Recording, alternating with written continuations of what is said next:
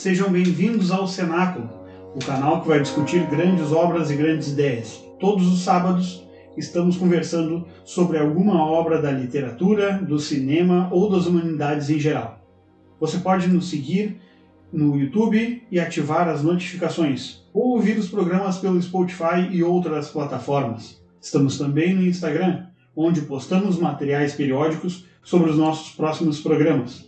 Nos siga lá no Instagram, o underline cenáculo. O programa de hoje, então, fala sobre uma obra cinematográfica. Lembrando que no nosso último episódio falamos do livro O Homem Revoltado, de Albert Camus, analisando todos os aspectos, ou pelo menos a maioria desses aspectos, relacionados a uma obra bastante extensa e complexa que foi importante no cenário cultural francês e mundial filosófico da metade do século passado.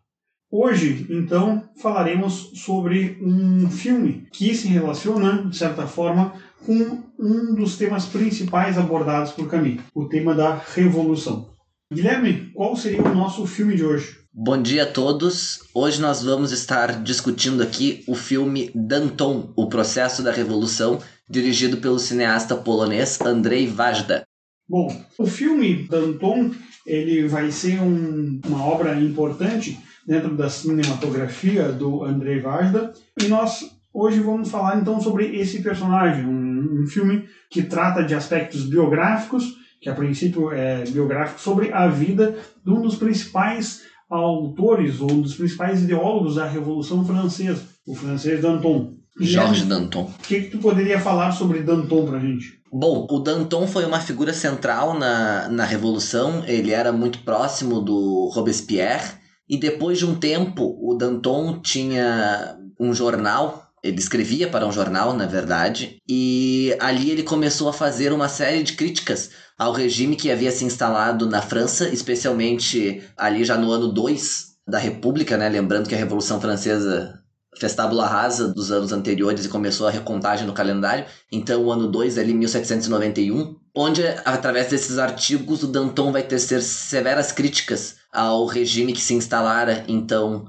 na França e o filme se foca especialmente nesse aspecto, na polêmica Danton, ou pelo menos na dicotomia, digamos, Danton versus Robespierre, e nesse processo revolucionário francês e como ele funcionava. Bom, parece que é exatamente isso. O filme ele vai abordar e a gente vai ver de um modo bastante característico tanto a personalidade de Danton, que é interpretado por Gerard Depardieu, quanto do personagem Robespierre, né? um ator polonês, vai fazer o Wojciech Pazoniak, faz o, o personagem Robespierre. Né?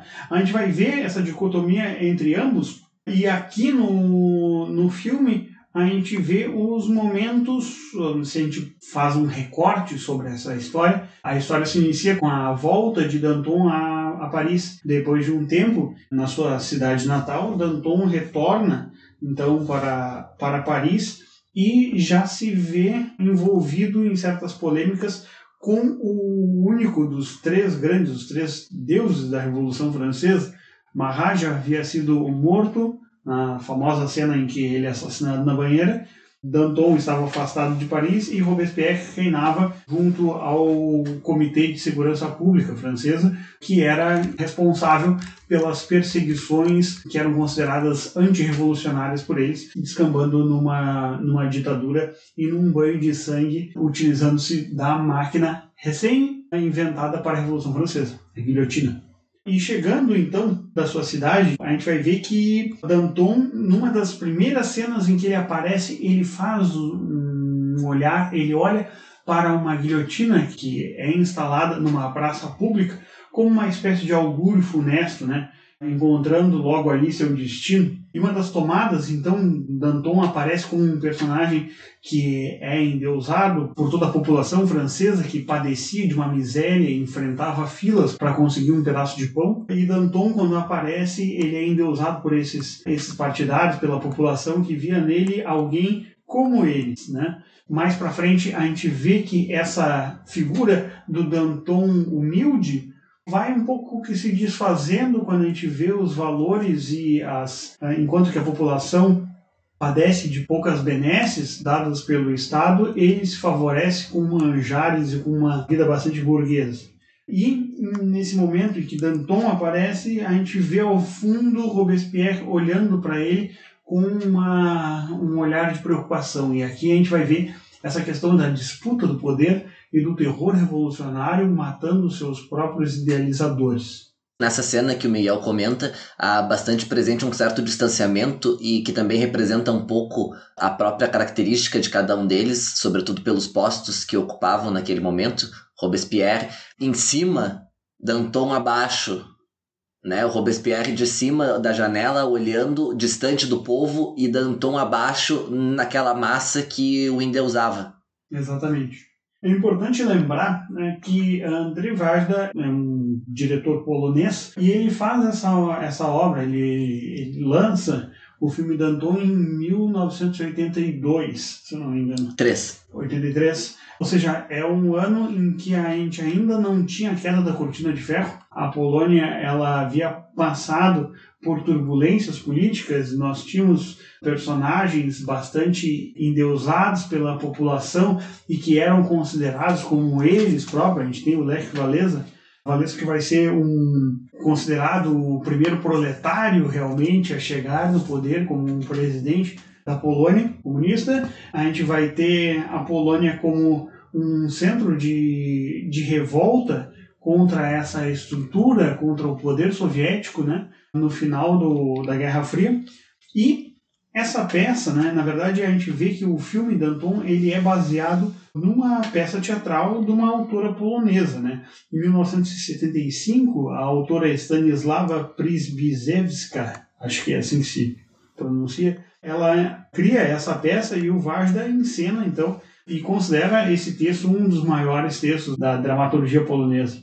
Essa autora ela era profunda conhecedora de Robespierre e o próprio Vajda, quando ele fala um pouco sobre esse filme, ele comenta que o posicionamento que ele dá a Robespierre aqui no, no, no filme Danton ele é algo que diverge do que a maioria dos historiadores ou grande parte daqueles que são detratores da figura de Robespierre colocavam, né, que de um sujeito extremamente sanguinário. Isso é uma coisa que acaba trazendo uma certa um certo desconforto, uma certa estranheza para quem vê o filme, porque a gente percebe que Robespierre é um sujeito que não é tão ruim assim como aparenta ou como a gente entende previamente, pelo Na... menos nessa versão cinematográfica. Não, tanto é que na primeira reunião onde o comitê se encontra para discutir o que, que vai ser feito com o Danton ou não, o próprio Robespierre é bastante resistente no começo em mandar o companheiro, enfim, o conhecido para a guilhotina, defendendo inclusive não é bem assim, ele tem boas ideias, ele não é mal na intenção, acho que tem que se ter cuidado porque ele foi um homem que lutou bravamente no 10 de agosto, ele é um homem que foi muito importante para a revolução, então vamos com calma. E os outros insistindo, dizendo: não, alguma coisa tem que ser feita, alguma coisa tem que ser feita. Tanto é que num dos momentos que é de uma fina ironia, assim, não sei se tu concordas, Miguel, é um dos momentos onde o, o Robespierre, todos eles estão gritando contra o Danton e o Robespierre junta as mãos em frente ao rosto e fica em silêncio e um deles, ironicamente, pergunta, ué, Robespierre, tá rezando? E ele diz, não, não se trata disso, estou só refletindo. É, a gente vai ver então esse personagem Robespierre como alguém reticente, não alguém sedento pelo poder, mas alguém reticente em tomar certas atitudes. Talvez isso se deva a certa prudência maquiavélica de, de Robespierre de perceber que ali no momento em que a guilhotina caía sobre a cabeça de Danton, ele formava um mártir. E isso a gente tem bastante nítido no final do filme, mas a gente vai ver um filme que vai tratar das questões da fragilidade humana, acima também das questões do processo revolucionário, todos os personagens eles são extremamente humanos a gente percebe como cada um deles lida com o poder. Seja Camille Desmoulins, que vai ser amigo e companheiro de Robespierre até a execução e que também era parceiro e, companheiro de Danton na execução, assim como era amigo de Robespierre. Né? Robespierre se vê em certos momentos entre a cruz e a espada, sem ter muita certeza de como agir e sendo influenciado por esse essa Lady Macbeth que ele tinha que era San Justo. Lembrando que San Justo vai ser um, personagem bastante importante nas reflexões que Camus vai fazer lá em O Homem Revoltado, tratando dele como um dos personagens que, que ele considera os regicidas, ou seja, aqueles que mostram a revolta metafísica passando pelo, pela revolta do rei, né? como o deicídio se transforma em um regicídio. Essa fragilidade humana, então, que a gente encontra entre Danton e Robespierre, vai se mostrar muito no, no principal embate em que eles têm, que é o momento em que uma tentativa de aparar as arestas, apesar da precaução que os dantonistas pedem ao, ao advogado, para que ele encontre Robespierre e Danton bastante bastante confiante quanto à sua oratória e à sua, à sua maquinação, tenta convencer Robespierre de que cada um deva agir conforme a sua consciência. E Robespierre não deixa essa, essa opção a Danton. Não existe uma terceira via. Ou se está a favor do robespierrismo ou se está contra. E se está contra, será perseguido e será guilhotinado. Porque o Robespierre encarnava nele a revolução. Então, o fato de se estar contra o Robespierre, na verdade, era o fato de se ser classificado como um contra-revolucionário, porque se Robespierre encarnava a revolução, aquilo que era contrário a ele, na verdade, era contrário à revolução. Não é? Tanto é que no discurso que o Robespierre faz na Assembleia com os outros deputados, antes do Danton ser preso, ele defende que ninguém está acima da lei e que o mundo inteiro estava a olhar para a França naquele momento, em que então a França não poderia, sob hipótese alguma, fraquejar. Então, ao atacá-lo, Danton, na verdade, atacava a revolução e, portanto, deveria sofrer as consequências disso. É interessante que ele se utiliza do argumento utilizando os próprios erros de julgamento que a Revolução Francesa fazia. Então, no momento que isso ocorre, justamente no momento em que há um pedido de um dos participantes da Assembleia de que Danton venha se explicar e que ele seja ouvido como acusado. E então Robespierre diz: Mas se nós não ouvimos nenhum dos acusados, por que dar esse privilégio, por que dar esse direito a Danton, já que não foi dado a mais nenhum outro? Ou seja, ele é maior do que a Revolução, se nós temos essa tradição de não se utilizar do depoimento ou da defesa daqueles que são acusados, e aqui a gente vai ver essas origens, essa força do Estado totalitário da Revolução Francesa, nós não podemos fazer isso com Danton também. Então, justamente a partir do erro, ele forma uma espécie de jurisprudência da não defesa de Danton. Né? Se nenhum deles podia se defender, por que Danton pode? E justamente aí a gente vai ver que consegue Robespierre reverter todo esse processo de apoio que a Assembleia dava a princípio a Danton para um apoio a Robespierre e logo a própria revolução conduzida e coordenada por esse ditador.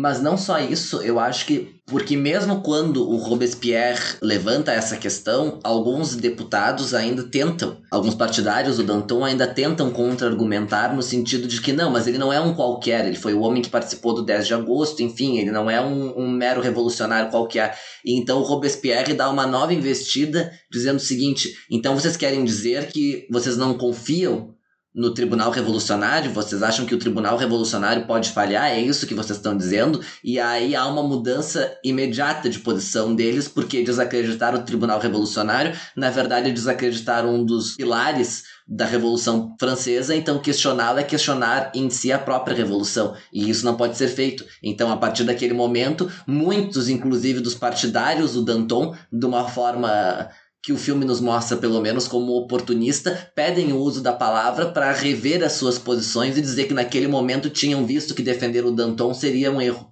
É, exatamente. E a gente percebe esse detalhe, acho que o Guilherme gostaria de falar um pouco sobre isso, esse detalhe que vai ter no momento da, da filmagem, a cena em que Robespierre está fazendo essa defesa, é, em certo momento, quando Robespierre vai fazendo esse discurso apaixonado a favor dessa revolução e do modo como ela deveria ser conduzida e confrontando a revolução à própria imagem que se tinha de Danton, a câmera vai baixando lentamente e vai mostrando os pés de Robespierre, e Robespierre está na ponta dos pés. O que tu teria a dizer sobre isso, Guilherme? Essa cena inteira, na verdade, ela é muito interessante, essa cena da discussão dele na Assembleia, porque, na verdade, ele chega e ele já é posicionado lá atrás, junto com os outros membros do comitê. Tá acontecendo um rebuliço lá e tal. E tem uma cena que me parece muito curiosa, que tem que se atentar para isso, porque passa meio despercebido, assim, mas é, é muito interessante, porque vários deputados já estão inscritos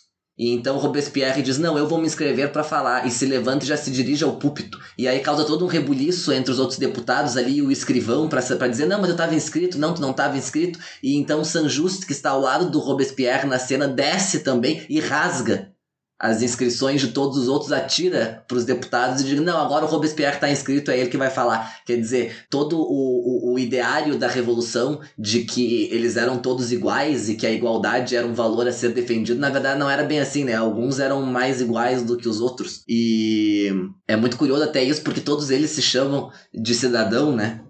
Quando eles vão, ah, oh, cidadão, mas e o senhor cidadão, com essa ideia da, da Declaração dos Direitos do Homem. E então o, o Robespierre se dirige à tribuna, num primeiro momento de uma forma muito fria e muito pueril quase. Ele fala, ele fala num tom um pouco mais baixo, não é muito bem ouvido, os outros deputados continuam falando e, e urrando contra ele ele não consegue se expressar de uma forma muito adequada. E aí, nesse momento ao qual o Miguel se refere, ele se posiciona então na ponta dos pés, a câmera pega de baixo essa cena, muito bem feita. E aquilo era uma tentativa dele não só de ficar mais alto, porque ele era efetivamente baixo, mas também uma tentativa de se elevar e de fazer ter a força necessária para conter através da palavra aquela multidão de pessoas que compunham a Assembleia, mesmo porque, ao contrário de Danton, Robespierre, historicamente, pelo que se sabe, não era um grande orador. Como Danton tinha o, o, o como é que se diz assim, a habilidade, digamos, com as palavras, Robespierre não a tinha.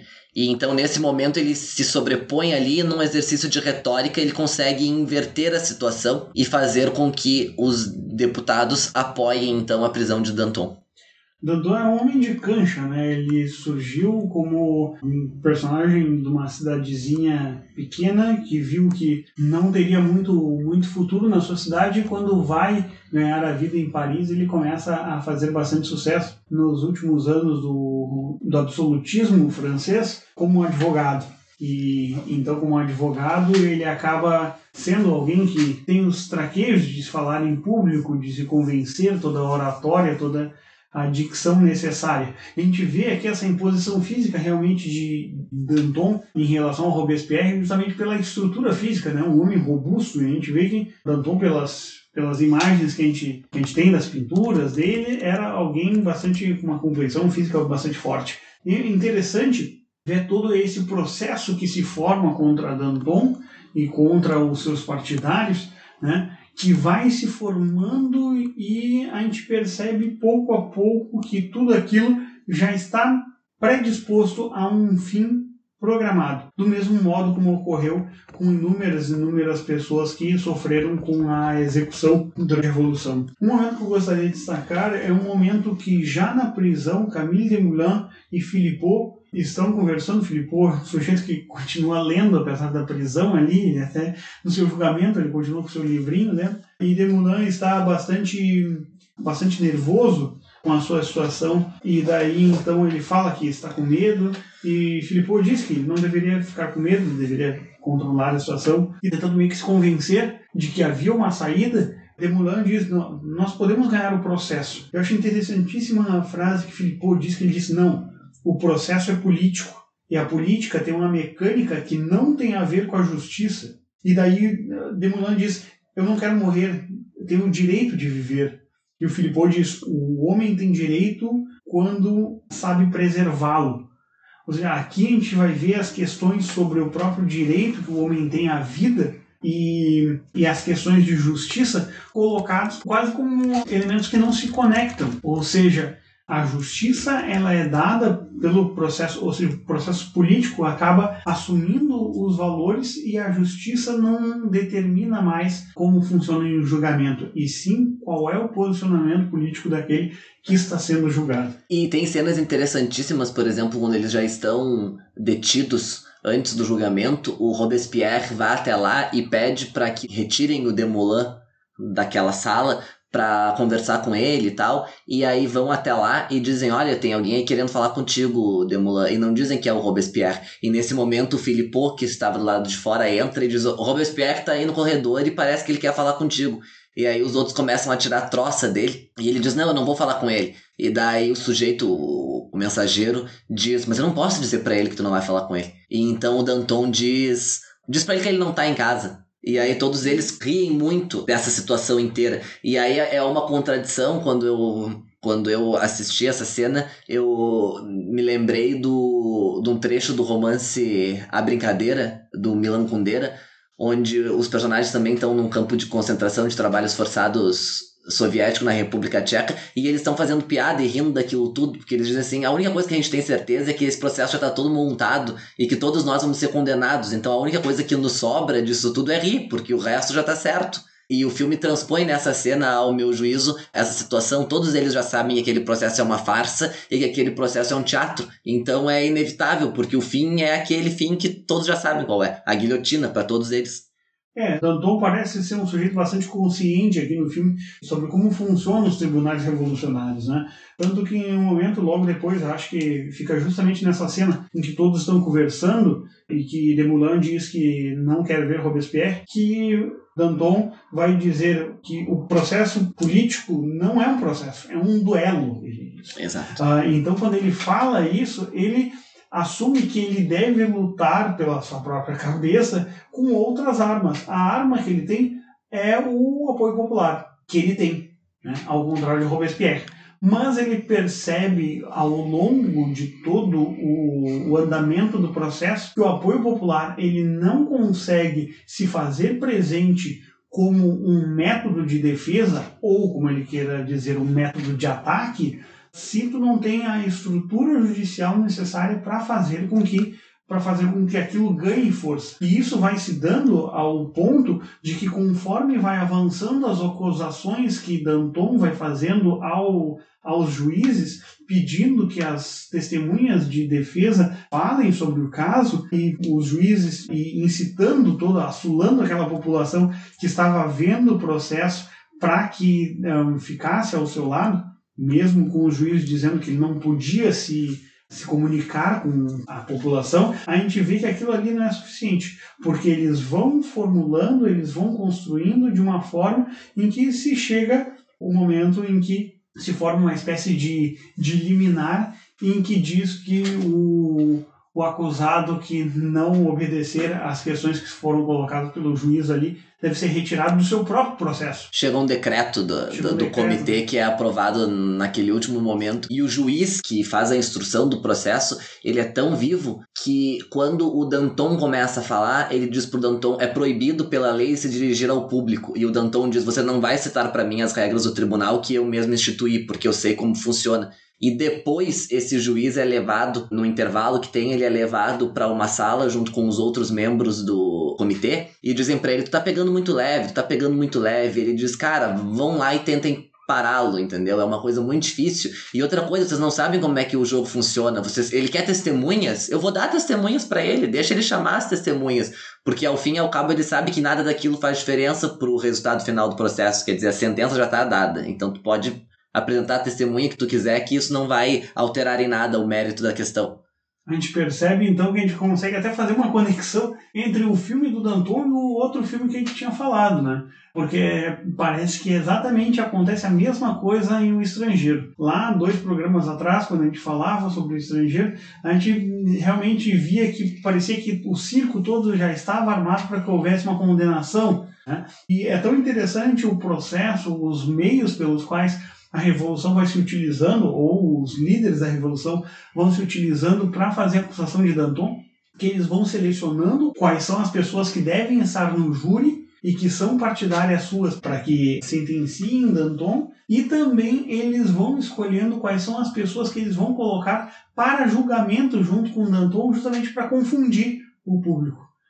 Danton percebe isso, ele diz: vocês não acham que eu não percebi que vocês colocaram pessoas inocentes e pessoas culpadas juntas para serem acusadas aqui, justamente para trazer uma espécie de confusão, como se todos fossem farinha do mesmo saco. Uh, então é aqui ele vai se utilizar, na verdade, ele percebe quais são os mecanismos e quais são os truques, porque ele fez parte daquele sistema que está sendo acusado. Então é bastante interessante isso, porque ele era um sujeito que estava dentro do sistema e acaba sendo engolido por esse sistema depois, ou seja, ele é o Dr. Victor Frankenstein, é o criador que acaba sendo destruído pela própria criatura, que é a revolução. E isso ele vai deixar bastante claro lá no final do filme, quando ele fala que a revolução, e acho isso interessantíssimo, quando ele fala que a revolução é como um Saturno, ou como Cronos, né, na, na mitologia grega, que ele diz que ele devora os seus filhos um após o outro. Então a gente vai ver esse processo revolucionário, que a revolução ela precisa de um permanente bode expiatório que seja acusado de contra-revolucionário para que ela permaneça. Ela se alimenta desse sangue. E a gente vê isso não só na Revolução Francesa, mas a gente vê isso como, e, e Camus viu isso nas suas obras, a gente vai ver isso durante todos os processos revolucionários que tem. E Camus vai falar isso lá no, no Homem Revoltado, vai dizer que não existe processo de revolução que não seja feito a partir do homicídio.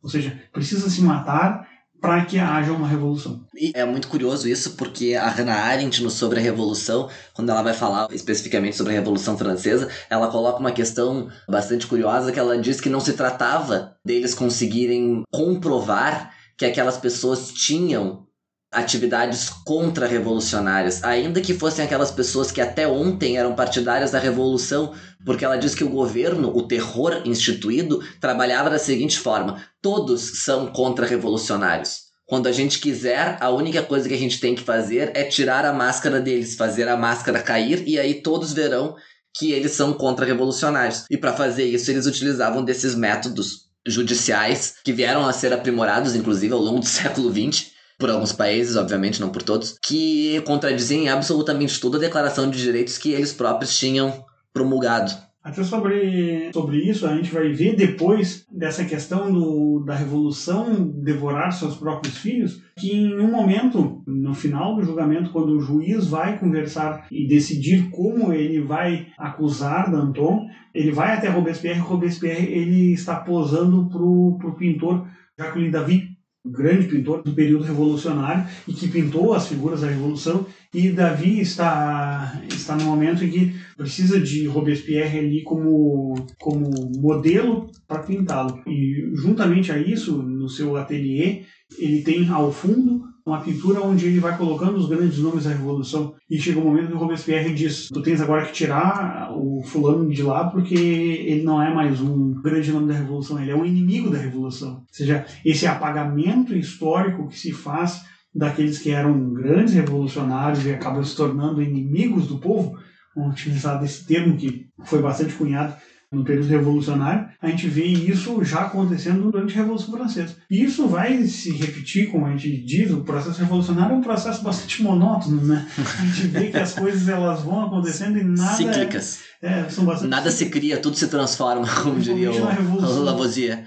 Isso vai acontecer muito na Revolução Soviética, onde nas fotografias os sujeitos eram apagados, eram apagados da história, eram apagados dos livros, e personagens que haviam criado a revolução, como o caso de Trotsky, acabam se tornando contra-revolucionários e inimigos, né, com a chegada de um novo nome ao poder que não, não deseja nenhum tipo de, de contraponto à sua unificação de poder. E na verdade, é curioso pensar isso, historicamente, o embate Trotsky versus Stalin é muito parecido com o embate Robespierre versus Danton, porque o Trotsky, assim como Danton tinha participado do começo da Revolução, tinha feito atitudes atrozes, assim como Danton também fez, isso é ocultado do filme, mas tem uma fala onde isso é mencionado, mas de um modo geral isso fica silente no filme. E depois se vê como um opositor àquele regime que, na visão de Trotsky, na visão de Danton, havia deturpado a ideia original que havia sido a sua gênese, digamos assim. Então é muito curiosa essa proximidade que existe entre eles e que talvez exista entre todas as revoluções, né? No próprio movimento, no próprio processo da revolução, por ser um processo constante, porque o que importa é a revolução, né? Então o que importa é o constante movimento isso tudo vai mudando. E a gente vai ver agora comentando sobre isso, lendo um, um teórico, ele atenta para um negócio que eu acho interessantíssimo no filme, que aparece apenas no seu final e no seu início, que é a figura do menino. Né? No início do filme, uma das mulheres que estão ajudando o Robespierre, ela está dando banho no, no, seu sobrinho e junto, então, enquanto dá banho nesse menino que está despido na banheira, ela pede para que ele recite a Declaração dos Direitos Universais que foram criados durante a Revolução Francesa. E enquanto o menino vai errando, ele vai apanhando, né? Aos poucos, para que ele relembre tudo aquilo. E ela vai dizendo que ele precisa ser criado na base da força, né? Ou seja, esses valores do homem forte da Revolução já estão aqui presentes e esse menino ele vai sendo moldado a partir desses tapas enquanto está no seu estado de pureza original. A gente pode fazer uma associação aqui a esse menino nu ao próprio homem que nasce inerentemente bem, né? fazendo uma ironia com o, com o Rousseau, e que vai ser um, um dos ideólogos que vão formar as bases do iluminismo francês e da Revolução Francesa, a gente vai ver esse menino no seu estado de natureza e de pureza e que vai ser conduzido numa espécie de Emílio ali no banho a se formar como um cidadão que se considerava durante o processo da Revolução Francesa. Enquanto ele, ele vai vai aprendendo isso, né, a gente tem esse espaço temporal até o final do filme, justamente quando esse menino ele começa a recitar e daí ele não perde mais, ele sabe de cabeça e ele parece que está formada essa nova criatura, essa criatura cidadã e que entende, que sabe ou que decora todos os direitos universais, mas a gente percebe durante o filme, num processo extremamente irônico, que todos esses direitos foram água abaixo, justamente na figura de Danton. E, e, e, agora, tu falando isso, me, me veio à memória o seguinte: é muito curiosa como essa cena inicial do garoto tendo que recitar a Declaração de Direitos do Homem e do Cidadão e nu ali enquanto ele toma banho, representando, digamos assim, esse homem novo, me fez lembrar também da figura do bebê que desce a escadaria dentro do carrinho do Encoraçado Potemkin. Exato. Do. Do Eisenstein, exatamente, que também, né, figurativamente representa aquela revolução nova que estava, aquele homem novo que surgiria com a Revolução Russa. É, bem lembrado ali em, em Coração do Potemkin. Então, enquanto vem o processo repressivo do, da polícia czarista, que vai atirando sobre todos que estão naquela escadaria, para quem viu o filme de Eisenstein de 1925, em Coração do Potemkin, e essa mãe que morre na queda acaba fazendo com que o carrinho de bebê desça pela escadaria e vai se vendo, né? Eu pelo menos entendo isso que esse carrinho ele é como uma espécie de processo histórico e ele vai passando o carrinho, ele não tomba, ele vai oscilando, ele vai descendo, ele vai em direção ao povo e sempre passando por cima de cadáveres, passando por cima dos corpos. E é isso que a revolução vai fazendo. Ela pode ser oscilante, ela pode tremer, ela pode quase tombar como um carrinho bebê, mas ela tem que permanecer no seu caminho, mesmo que seja passando por cima de corpos, até chegar ao povo, né? E sair do controle do Estado. Não, e, e é muito curioso como o filme tem um, um aspecto cíclico dos dois lados, porque tem essa figura da criança, mas é importante destacar que no filme, cronologicamente, o Robespierre aparece primeiro do que o Danton. Exato. E ele aparece, o Saint-Just entra na casa dele e ele acaba de acordar, enfim, e ele tá febril, etc. Ele tá acometido por alguma doença, não, não se diz o que é mas percebe-se que ele tá muito fatigado, que ele tá suando muito, ele tem um aspecto apático. E no final do filme é a mesma coisa. O filme termina com ele também apático, deitado na cama, completamente alucinado, com uma toalha, um, um lençol, enfim, sobre a cabeça. Essa cena dele colocando lençol sobre a cabeça é paralela né, ao momento da execução do, do Danton, como se ele se recusasse a ver aquilo que a revolução havia criado. Quando San Just entra para falar com ele nessa cena final, ele comenta dizendo que ele acha que ele tá ficando louco e que ele não tem mais certeza se a democracia é possível ou não, é, que ele não sabe mais o que ele vai fazer. Ele diz exatamente para San Justo: você reconhece que a ditadura se tornou necessária, não? Portanto, que a nação não se pode governar sozinha. Portanto que a democracia é só uma ilusão? Ele pergunta exatamente a São Justo. E São Justo diz, olha, eu acho que tu deveria enfiar uma bala na cabeça. Uhum, né? Exatamente. E, exata, e nesse momento, então, ele, percebendo todo erro, ele percebe que o próximo a ser devorado pela revolução é ele próprio. Que foi o que aconteceu, né?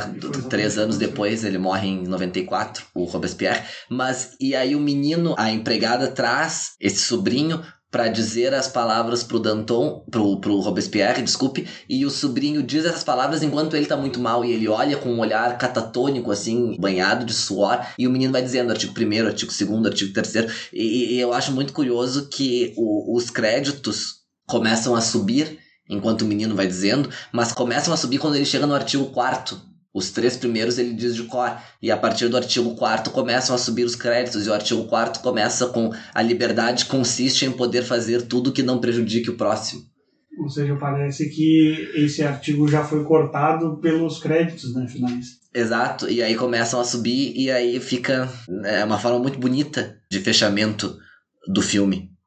Bom, encerramos por aqui o nosso programa falando hoje sobre o filme Danton, processo da revolução de Andrei Wagner. Esperamos vocês no nosso próximo programa, no programa já sempre tradicional, programa de sábado de manhã, que vai ao ar nas inúmeras plataformas. Lembrando que vocês podem nos seguir no YouTube, ativar as notificações, seguir o nosso canal e ouvir os programas pelo Spotify e outras plataformas. Nós estamos também no Instagram, onde postamos materiais periódicos sobre os nossos episódios. Nos siga lá no Instagram, digitando o underline cenáculo.